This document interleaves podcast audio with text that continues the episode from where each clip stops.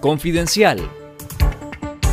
Esto es Confidencial Radio, las noticias con Carlos Fernando Chamorro y los periodistas de Confidencial y esta semana.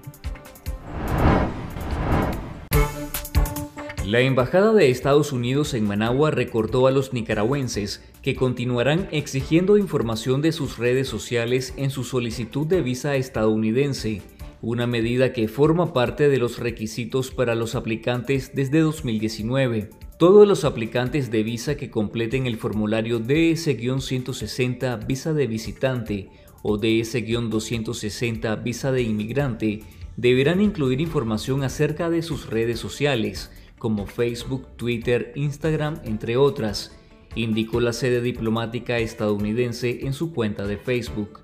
La delegación diplomática indicó que todos los formularios deben completarse de manera honesta y en su totalidad para evitar atrasos en su proceso de solicitud y aclaró que no se solicitarán contraseñas, sino solo nombres de usuario.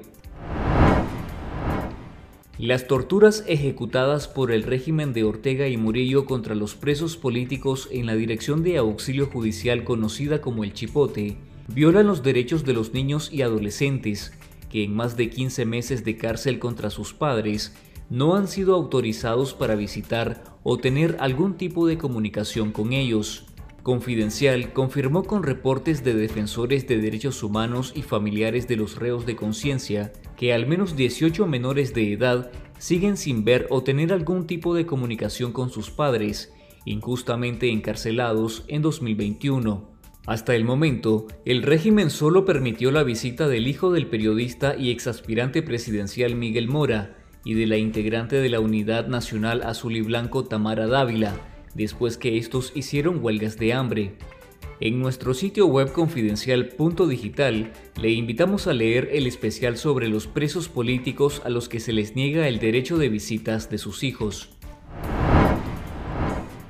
El régimen de Daniel Ortega impuso una política de hambre contra los presos políticos encerrados en el Chipote, aplicando en el último mes una reducción drástica en la cantidad de alimentos que reciben, denunciaron familiares de los reos de conciencia luego de asistir al décimo periodo de visitas autorizadas entre el 26 y el 28 de agosto. Los familiares señalaron que en un plato de comida los presos políticos pueden recibir entre 40 y 45 granos de frijoles, 3 gramos de arroz, 3 centímetros de plátano y 2 cucharaditas de carne. El régimen de Daniel Ortega mantiene a más de 190 personas encarceladas por motivos políticos en Nicaragua, según una revisión hemerográfica de Confidencial y datos recogidos en listas mensuales del Mecanismo para el Reconocimiento de Personas Presas Políticas, al menos 34 de estos ciudadanos están en las celdas del Chipote. En algunos casos, imagínense que han contado hasta 35, 45 granos de frijoles, para que podamos tener una idea de, de qué porciones son las que están recibiendo. Y esto para nosotros es sumamente alarmante porque afecta directamente la salud en las cuales ellos se encuentran. Y yo responsabilizo al Estado de Nicaragua si le pasa cualquier cosa a mis familiares y a los familiares que están en estas condiciones, porque eso no es casualidad. Nuevamente, hay una política intencionada a decastar. El obispo auxiliar de Managua, Monseñor Silvio José Báez, señaló este domingo 28 de agosto que quienes hoy se jactan altaneros en el poder y humillan a sus pueblos con cárcel, la muerte o el exilio, ya han firmado su condenación, puesto que se les olvida que solo Dios es poderoso y que el depotismo y la crueldad cierra el camino hacia Dios y su gracia. Durante su homilía en la parroquia Santa Ágata en Miami, donde se encuentra exiliado desde 2019 debido a una solicitud del Papa Francisco, Monseñor Báez rechazó la prepotencia de los poderosos en Nicaragua e hizo un llamado a la humildad. Monseñor Báez también demandó la libertad del obispo de Matagalpa, Monseñor Rolando Álvarez, que está bajo casa por cárcel en Managua, y los otros siete sacerdotes y laicos reos de conciencia en el Chipote.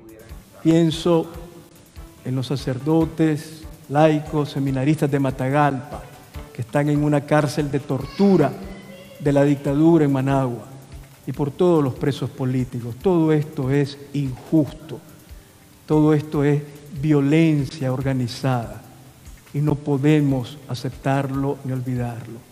Yo al Señor le pido en esta Eucaristía, para Rolando y para los sacerdotes, la única solución que a mi juicio es justa, que los liberen.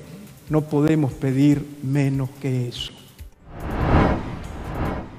Un viceministro colombiano confirmó que el gobierno de Gustavo Petro ordenó a la representación de Colombia en la Organización de Estados Americanos ausentarse de la sesión del Consejo Permanente del 12 de agosto, en la que se aprobó una resolución de condena al régimen de Daniel Ortega, reveló Noticias Caracol. El medio colombiano informó este domingo que consultó al viceministro encargado de Asuntos Multilaterales Juan José Quintana quien confirmó que el gobierno de Petro, que asumió la presidencia de Colombia el pasado 7 de agosto, ordenó la ausencia de la representación de su país en la reunión extraordinaria del Consejo Permanente.